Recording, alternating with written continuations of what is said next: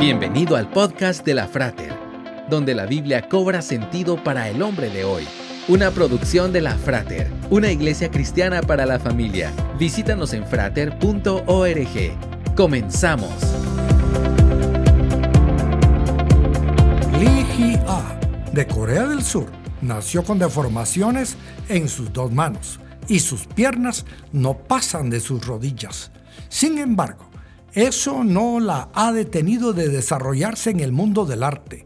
Con solo cuatro dedos, dos en cada mano, Lee toca el piano cual virtuosa. Su condición no le ha impedido presentarse ante multitudes que disfrutan de su talento y su historia inspira a miles de personas. Se convirtió en una excelente intérprete del piano gracias a su tenacidad y disciplina practicando 10 horas diarias hasta que perfeccionó el arte.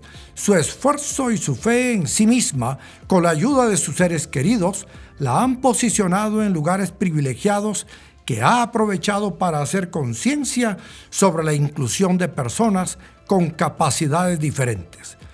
¿Cómo la historia de Lee nos puede inspirar?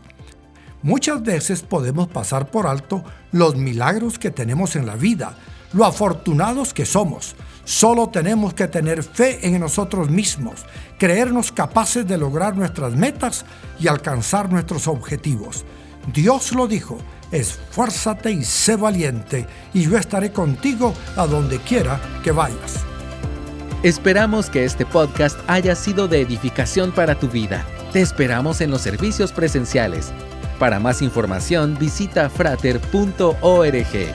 Hasta pronto.